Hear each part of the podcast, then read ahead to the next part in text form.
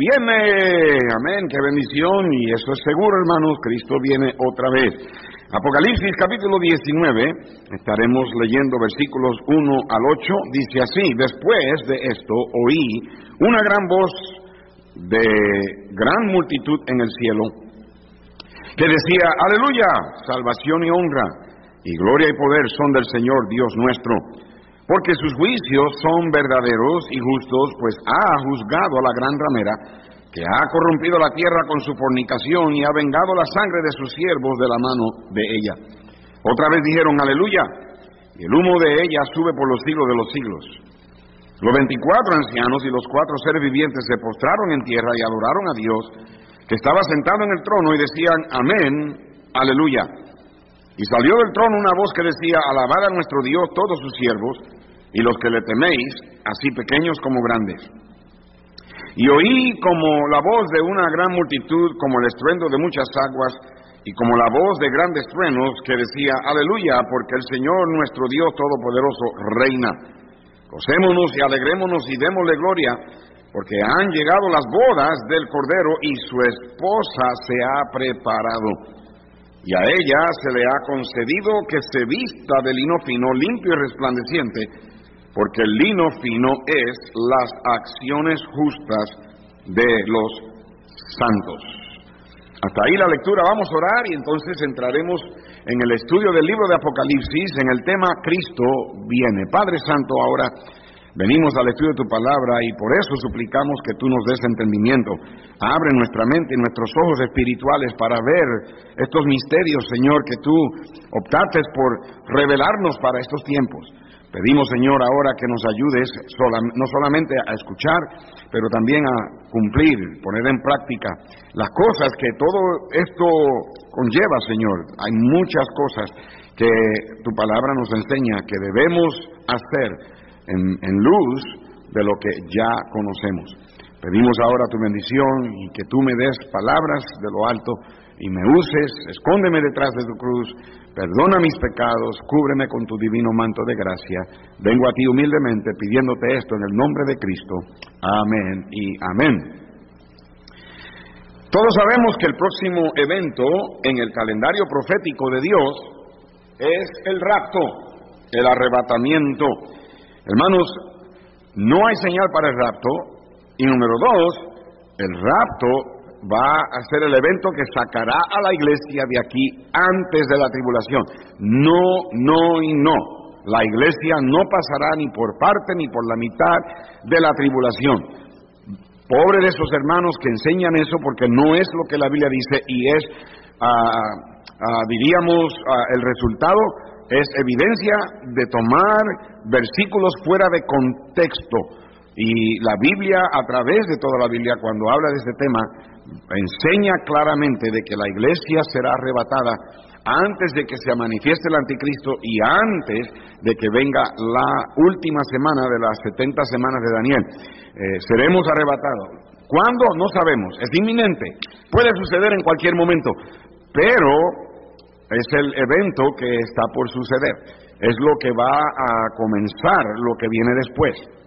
Las cosas que serán después de estas.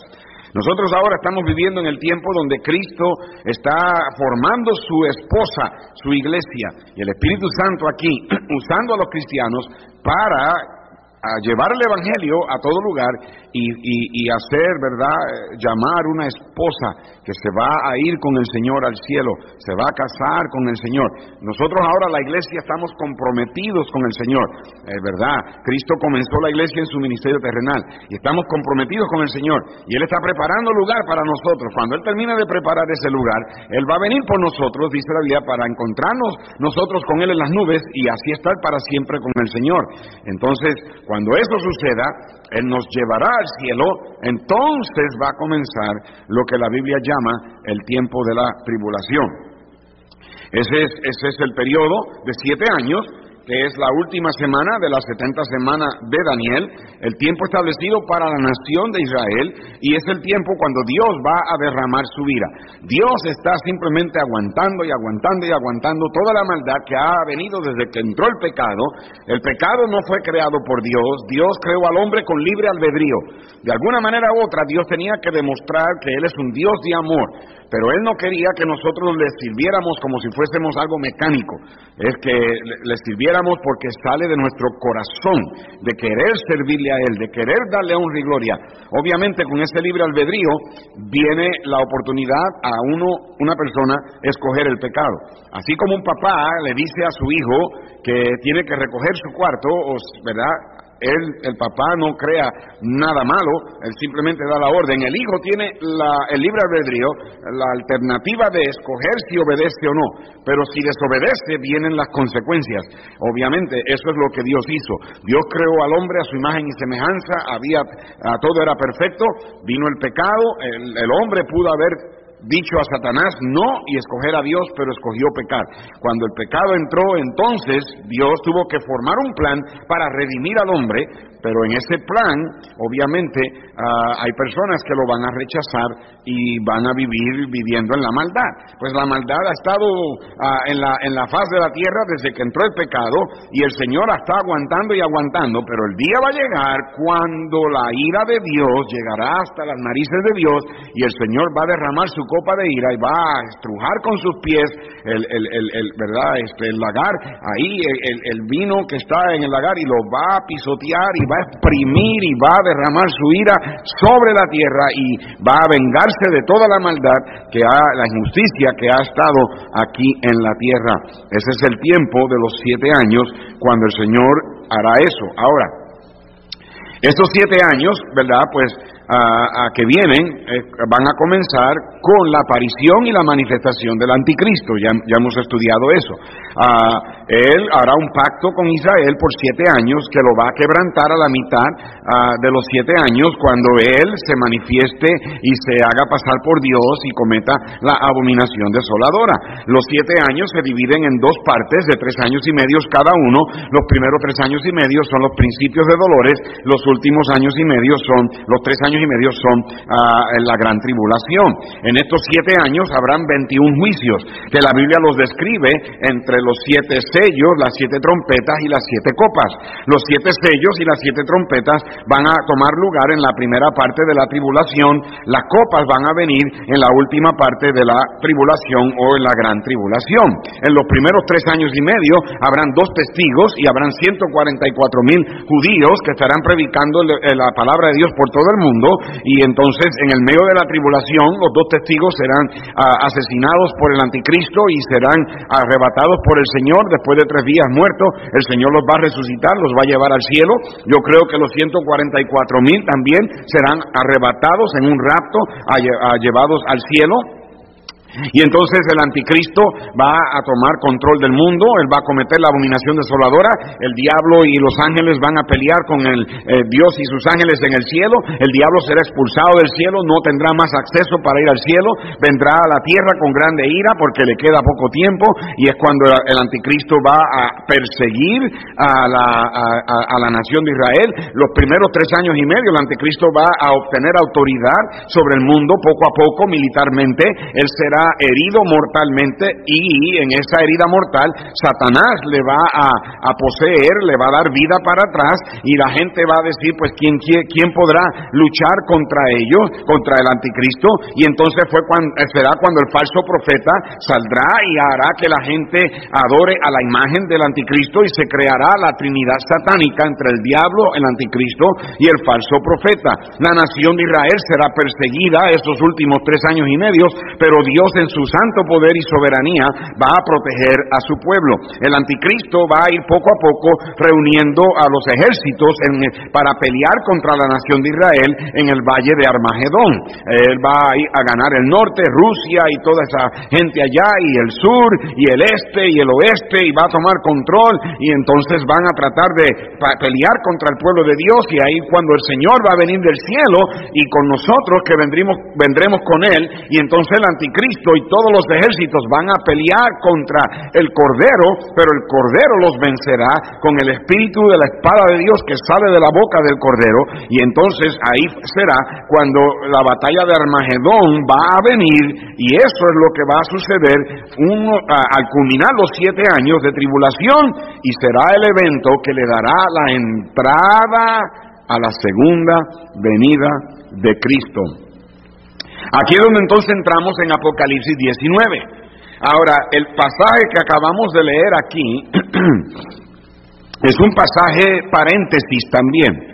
Ah, yo eh, eh, les he enseñado los, en los estudios anteriores que han habido ciertos paréntesis. Los paréntesis son eventos relacionados a, esos eventos que están sucediendo entre las, los seis, siete sellos, las trompetas y las copas, todo, todo el juicio de Dios, no son parte de, esa, de, esa, de esos juicios, pero pasan durante esos tiempos. Y entonces, este pasaje aquí es también un paréntesis. Ah, ah, le digo esto porque cuando la gente lo lee, como lo lee casi al final de, de la, del libro de Apocalipsis, y sucede después de la batalla de Armagedón que e-, ellos, es, fácil interpretarlo, que esto es un evento, estos primeros 8 a 10 versículos, es un evento que va a suceder después de la venida de Cristo o cuando Cristo venga. Pero en realidad es un evento que estará sucediendo antes de Cristo venir a la tierra. Eh, uno, En el cielo no va a haber tiempo, pero uh, nosotros, por verdad, por, por el estudio, tenemos, sabemos aquí en la tierra van a venir siete años, so, casi al final de esos siete años cumplirse, antes de Cristo venir a la batalla de Armagedón, esto va a suceder, de lo que voy a hablar aquí, aquí en estos primeros diez versos del capítulo 19 de Apocalipsis. Este evento sucede en el cielo y esto es, este evento es la gran cena, la recepción, la fiesta después de la boda del Cordero. ¿Ok? Ahora, para entender esto, hermanos, ah, tenemos que eh, recordar que el libro de Apocalipsis enseña este, todo lo que va a suceder aquí en la tierra, comenzando con el capítulo 6 hasta el capítulo 18, o 19 hasta cierto punto, este, todo lo que va a suceder aquí en la tierra por, durante esos siete años. Y ya hemos estudiado por varios miércoles todo lo que va a suceder, las plagas, los terremotos, los desastres, la tortura que la gente va a sufrir, los espíritus demoníacos que van a salir del infierno y van a controlar la gente.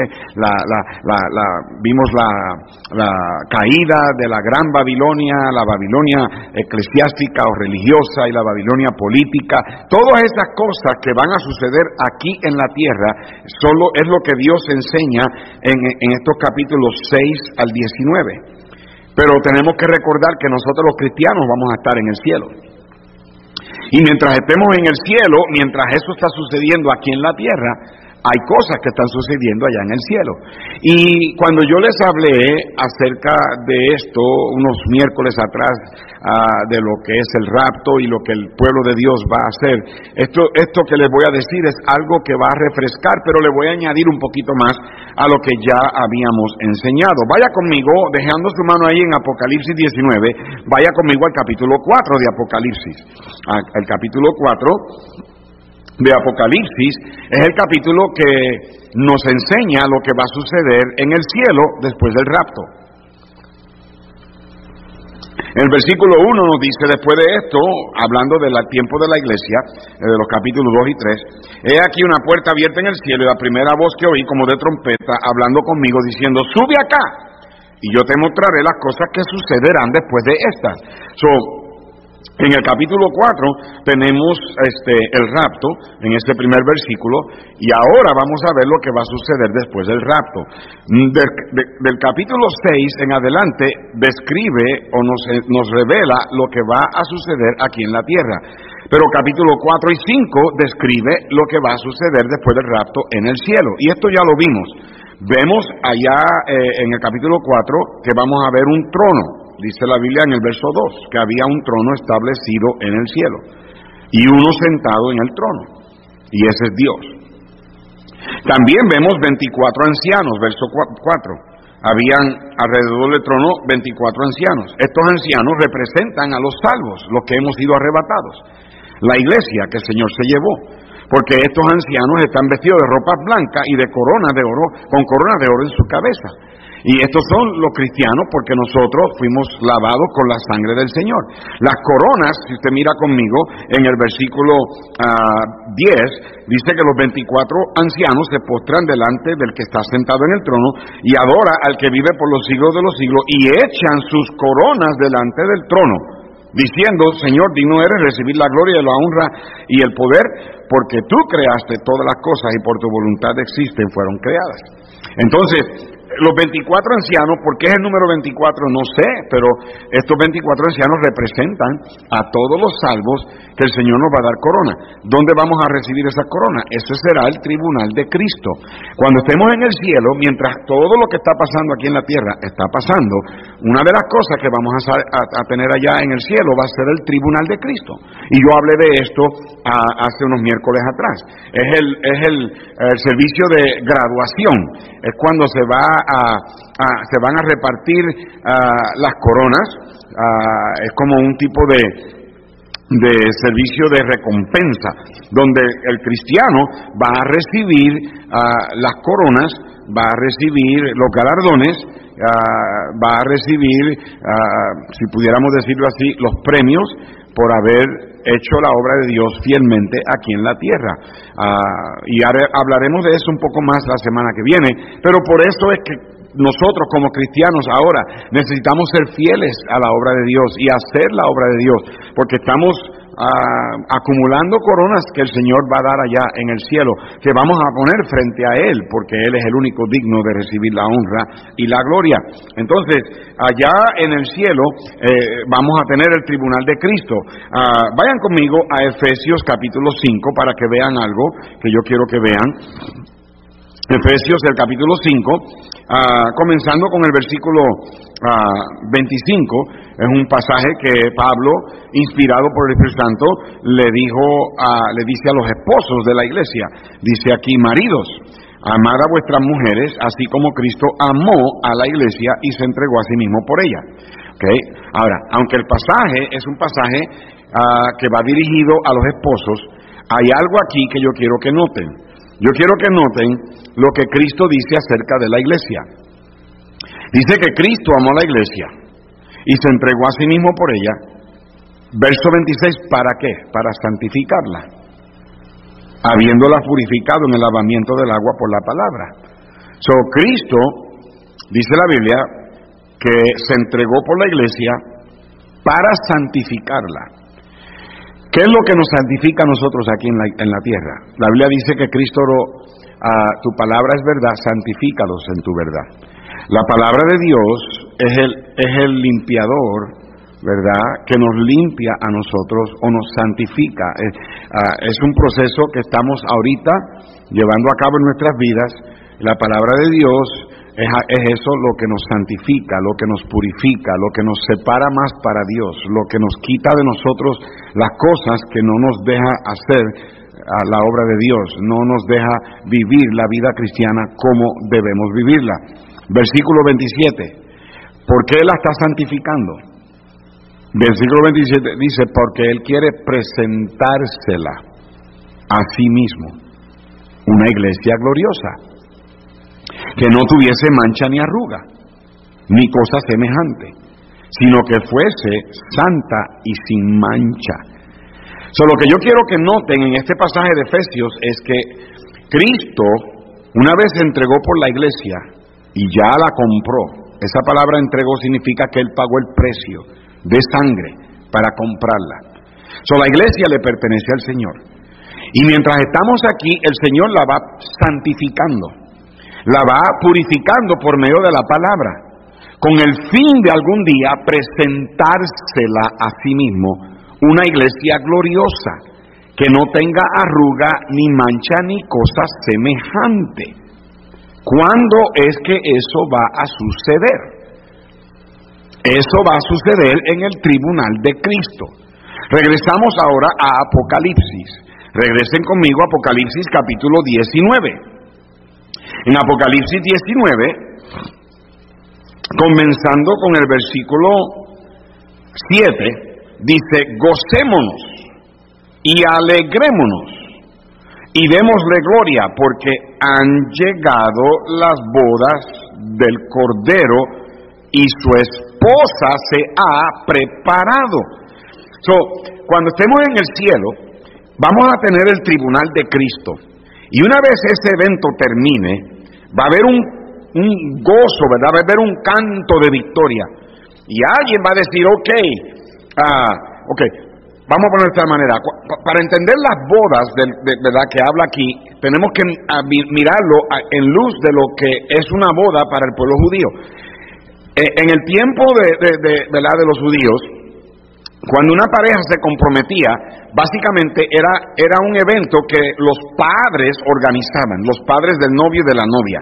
Ellos decidían que sus hijos se iban a comprometer, hacían una fiesta y anunciaban el compromiso o el desposorio de esa pareja. Esa pareja por un año tenían que ahora probarle a la gente de que ellos se habían Ah, cuidados, se habían, este, este, uh, diríamos, uh, se habían preparado, se habían esperado el uno para el otro.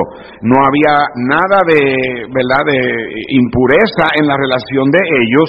Y entonces, mientras tanto, el muchacho se iba a la casa del papá y construía un cuarto, una recámara para él vivir con su esposa. Y cuando llegaba la, la, boda, ¿verdad? En realidad, pues él venía con los chambelanes, ¿verdad? Venía con sus ah, siervos a medianoche a buscar a la esposa. Y entonces ella se iba con él y él se la llevaba. Y era una celebración, ¿verdad? Como que ya por fin este, eh, cumplimos con el tiempo de dejar saber a, a todos de que hemos sido puros y ahora se consumaba la boda y él se la llevaba y después de él llevársela y se iba, como quien dice, de luna de miel, regresaban y tenían la fiesta, la recepción.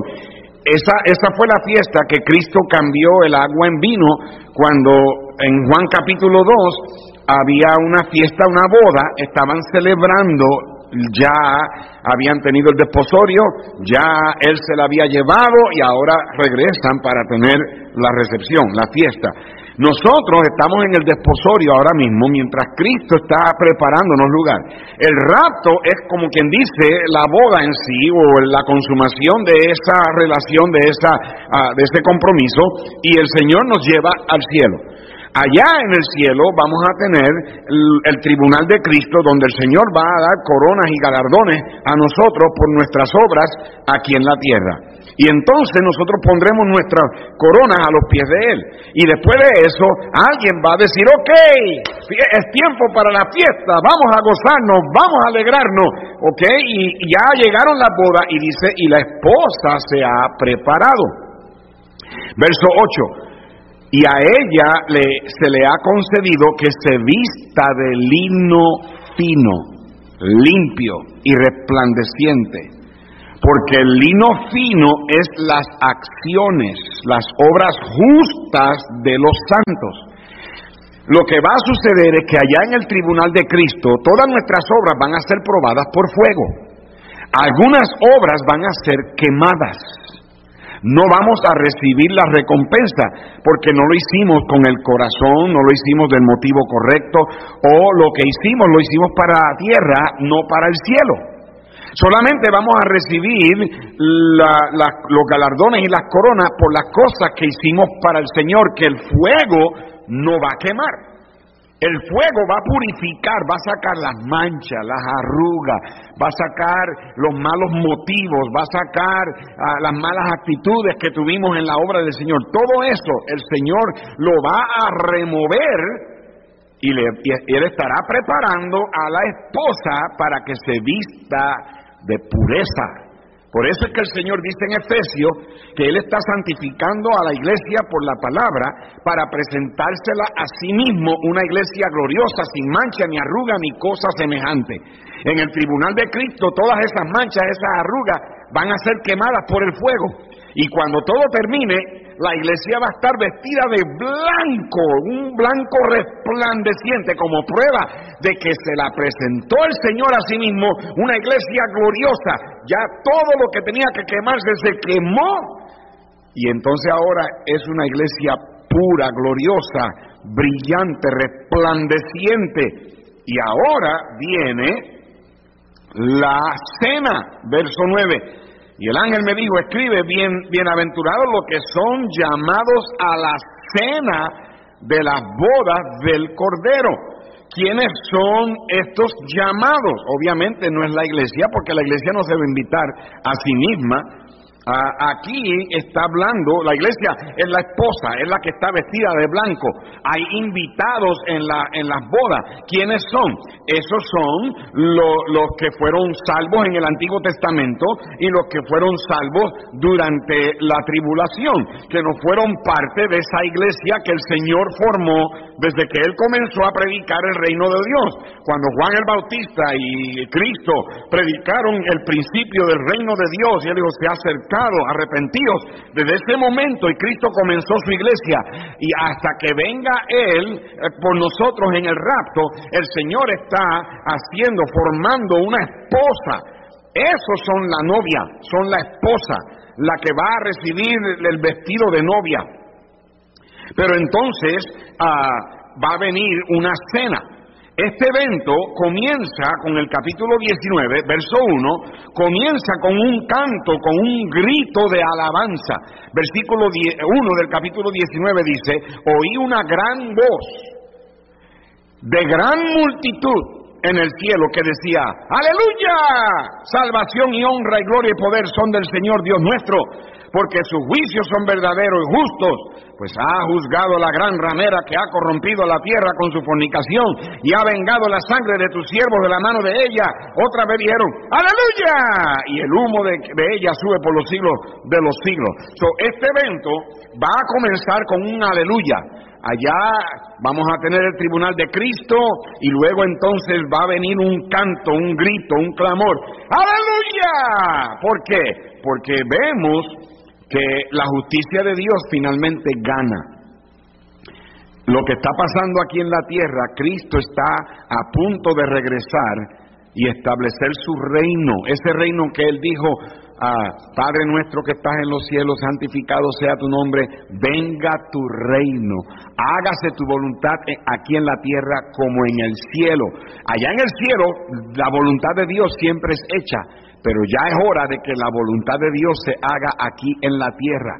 Y antes de Cristo venir, el Señor allá en el cielo, vamos a tener un grito de alabanza allá en el cielo, diciendo ya por fin llegó el tiempo para que la justicia de Dios finalmente gane. No es una alegría de que el impío se va al infierno. Mire, ¿cómo, cómo lo puedo explicar? Por ejemplo, vamos a decir yo que soy fanático del béisbol, tenemos la serie mundial. En la serie mundial solamente un equipo es el ganador, el campeonato, del campeonato, el campeón, el equipo campeón de la serie mundial. Obviamente hay fanáticos de un equipo y hay fanáticos del otro. Cuando el equipo gana, los fanáticos de ese equipo están en alegría porque ganó su equipo no necesariamente están alegres de que el otro equipo perdió, como quien dice. Obviamente es alegría. Hay algunos que tal vez dicen, ah, qué bueno que perdieron, pero ¿verdad? lo que estoy tratando de decir es que nosotros en el cielo no vamos a estar alegres de que gente va a ir al infierno. De hecho, en el juicio del gran trono blanco muchos vamos a llorar y Dios va a tener que limpiar o secar nuestras lágrimas. Pero es el hecho de que finalmente Dios va a reinar. Él viene, Cristo viene y Él viene a reinar aquí en la tierra. El reino de Cristo se va a establecer. Él será el, el, emperador mundial, el gobernador, el rey de reyes, señor de señores. Él es el que va a gobernar desde Jerusalén y toda la tierra hará lo que Él dice. Entonces, también este canto de, gozo es un canto de gozo porque ya la esposa está lista, está vestida, se ha preparado, dice el verso 8 al final. Entonces, nosotros vamos a estar tan alegres porque viene una tremenda cena en celebración al hecho de que ya la iglesia, el Señor se la presentó a sí mismo, pura, gloriosa, sin mancha, sin arruga. Y los invitados son todos aquellos del Antiguo Testamento que no son parte de la iglesia y todos los que murieron en el tiempo de la tribulación, que sus ah, cabezas fueron decapitadas y murieron por causa de, ¿verdad? de diferentes razones, pero no se pusieron la marca de, de la bestia y eh, sus almas están en el cielo. Ellos van a recibir su cuerpo celestial o cuerpo glorificado cuando Cristo venga y ellos entren al milenio. Pero ellos están allá en sus cuerpos celestiales y ellos serán invitados a la boda. Los antiguos, los santos del Antiguo Testamento que también van a recibir su cuerpo glorificado en el milenio, ellos están en sus cuerpos celestiales, ellos también serán invitados a la boda. Ahora, en, en la eternidad, en el estado eterno de nosotros, cuando ya todo haya terminado y viviremos para siempre con el Señor, no va a haber una distinción entre la iglesia, los israelitas, en ese sentido como lo estamos viendo aquí. Todos vamos a ser los santos de Dios. Pero obviamente en, estos tiempos de, profecía, Dios hace una distinción porque hay ciertas profecías mesiánicas que son solamente para la nación de Israel y hay ciertas profecías que son solamente para la iglesia y el Señor hace esa distinción. Pero cuando estemos en el cielo no vamos a estar diciendo, no, tú no eres de la iglesia, no, no va a haber esa distinción. Todos vamos a ser parte de esa ah, familia de Dios ah, y vamos a vivir juntos en el cielo alabando al. Señor. Ahora, una vez termina esta cena, entonces eso es lo que le da la entrada a la segunda venida. Después de la cena, el Señor le va a decir, ok, ya todo el mundo comió, ¿listos? A los caballos, y todo el mundo se va a subir a los caballos, y el Señor va a venir. Ahora mire conmigo Apocalipsis 19:11. Entonces vi el cielo y eh, abierto, y aquí un caballo blanco, y el que lo montaba se llamaba fiel y verdadero, y con justicia juzga y pelea. Y dice, y sus ojos eran como llamas de fuego, y había en su cabeza muchas diademas, y tenía un nombre escrito que ninguno conocía sino él mismo. Qué bendición que en el cielo van a haber más cosas de Jesús o acerca de Jesús que nosotros vamos a aprender. Recuerde, la Biblia no es todo lo que Dios sabe, pero es todo lo que Dios quiere que nosotros sepamos ahora. Pero van a haber muchas cosas más que nosotros vamos a aprender allá en el cielo. Versículo 13, estaba vestido de una ropa teñida en sangre y su nombre es el verbo de Dios. Y los ejércitos celestiales somos nosotros, vestidos de lino finísimo, blanco y limpio, le seguían en caballos blancos. De su boca sale una espada aguda para herir con ella las naciones, y él la regirá con vara de hierro, y él pisa el lagar del vino del furor y de, la, y de la ira del Dios Todopoderoso. Y en su vestidura y en su musla tiene escrito este nombre, Rey de Reyes y Señor de Señores. Ahí es cuando viene la segunda venida de Cristo. El tema principal de todo el libro de Apocalipsis es que Cristo viene. Una venida literal, es una venida personal es una venida pública, todo el mundo lo va a ver. En Hechos capítulo 1, en el libro de los Hechos, el capítulo 1, cuando Cristo se fue al cielo, los ángeles le dijeron a los apóstoles en el verso 10, y estando ellos con los ojos puestos en el cielo, entre tanto que él se iba, he aquí se pusieron junto a ellos dos varones con vestiduras blancas, los cuales también les dijeron, varones galileos, ¿por qué estáis mirando al cielo? Este mismo Jesús que ha sido tomado de vosotros al cielo, así vendrá como le habéis visto ir al cielo. Cristo va a venir, Él viene. El tema principal de todo Apocalipsis es que Él viene. Pero el libro de Apocalipsis describe todo lo que va a pasar antes de que Él venga.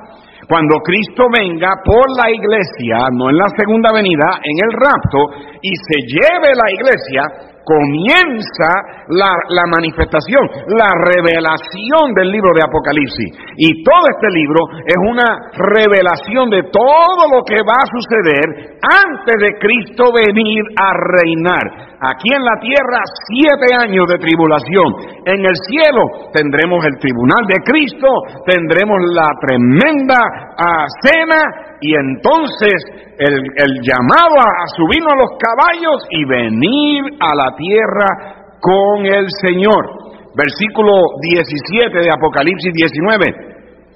Y vi a un ángel que estaba en pie en el sol y clamó a gran voz diciendo a todas las aves que vuelan en medio del cielo, venid y congregaos a la gran cena de Dios, para que coméis carnes, comáis carne de reyes y de capitanes, carne de fuertes, carne de caballo y de sus jinetes, carne de todos libres y esclavos, a, pequeños y grandes. Y vi a la bestia y a los reyes de la tierra y a sus ejércitos reunidos para guerrear contra el que montaba el caballo y contra su ejército. Cuando Cristo venga, el anticristo va a estar reuniendo a sus ejércitos para batallar contra la nación de Israel, cuando entonces van a mirar para el cielo y el Señor va a venir y ellos van a dirigir sus misiles y sus proyectiles y sus balas y todo al Señor, pero el Señor los va a vencer a todos. Y va a haber un ángel que le va a decir a todas las aves, hey, ¿quieren comer? Vengan. Y estas aves van a comerse la carne de todos estos cadáveres, todos estos cuerpos por siete meses. Toda esta gente muerta va a tomar ese tiempo, siete meses, de preparar la, tierra para el milenio. Entonces, va a haber esa invitación en el versículo 21 dice, y los demás fueron muertos con la espada que salía de la boca del que montaba el caballo y todas las aves se saciaron de las carnes de ellos. Entonces, cuando el Señor venga y mate al anticristo, el cual yo creo que eh, para mí, en mi opinión, el anticristo y el falso profeta, que son seres humanos poseídos por el demonio, van a morir pero entonces sus espíritus van a ser hinchados en el lago de fuego, sus almas, ¿verdad? Al lago de fuego. Y el Señor va a matar a todos sus ejércitos y entonces las aves van a venir a, a festejar y van a comer tremendo banquete de toda clase de carne y entonces dice la Biblia en el verso 20 que la bestia fue apresada y con ella el falso profeta que había hecho delante de ella las señales con las cuales había engañado a los que recibieron la marca de la bestia y habían adorado su imagen. Estos dos fueron lanzados vivos dentro de un lago de fuego que arde con azufre. Entonces cuando Cristo venga, Él va a, matar al anticristo, al falso profeta, y luego los va a lanzar al infierno, al lago de fuego, todos los cuerpos, ¿verdad?, de, la gente, los ejércitos, eh, las aves van a venir a comérselo, pero todas las armas de esos cuerpos, toda la gente va a ir al, infierno, al Hades, donde ahorita está toda la gente esperando el juicio final. Ellos no van a ir al, lago de fuego todavía, ellos van al Hades, antes de que el Hades los entregue para el tribunal allá el, juicio del gran trono blanco. Entonces, Cristo va a venir y después de arreglar la tierra y todo eso, van a haber unos cuantos días que va el Señor a, a tomar para arreglar la tierra. Él va a establecer su reino milenial aquí y nosotros vamos a reinar con Él. Este reino es donde nosotros vamos a tener posiciones de autoridad que vamos a recibir cuando estemos en el tribunal de Cristo. No solamente en el tribunal de Cristo recibiremos coronas y galardones, pero ahí también se nos va a decir cuál va a ser nuestra posición de autoridad en el milenio. Por eso es que muchos tienen que entender que usted, si no es fiel, la Biblia dice que si somos fieles en lo poco, el Señor nos pondrá sobre mucho. Entonces, ¿está siendo fiel usted, hermano? ¿Quiere usted tener parte en el reino? Todos vamos a venir y todos vamos a participar del reino, pero no todos van a tener posiciones de autoridad. Muchos van a tener que simplemente someterse a las autoridades establecidas por el Señor. Claro, estaremos en nuestro cuerpo glorificado, no habrá nada en nosotros que nos tiente a pecar, nada de eso, pero Van a haber cristianos tal vez hasta cierto punto decepcionados consigo mismos, un poco tristes, porque perdieron su recompensa de reinar. La Biblia dice que al que tenía a una nación, Dios se la quitó por no haber sido fiel y se la va a dar a otro que tenía más. El que tiene, aún lo que tiene, dice, eh, eh, este, al que tiene se le añadirá, al que no tiene, aún lo que tiene se le da quitado. Entonces, por eso es que usted debe de ser fiel. Por eso es que yo debo de ser fiel. ¿Ok? Cuando Cristo venga, entonces va a terminar esos siete años, el anticristo y el falso profeta al lago de fuego. Eh, Satanás será atado y será puesto en un abismo, y lo vamos a ver la semana que viene. Todos los muertos irán al Hades, al infierno, donde está el rico, ahí, que está Caín, está este, este, todos los muertos en el Antiguo Testamento, en el tiempo de la iglesia, en el tiempo de la tribulación, que se pusieron la marca, la bestia, todos ellos están en el infierno, esperando cuando el infierno los entregue y sean juzgados en el, en el juicio del gran trono blanco.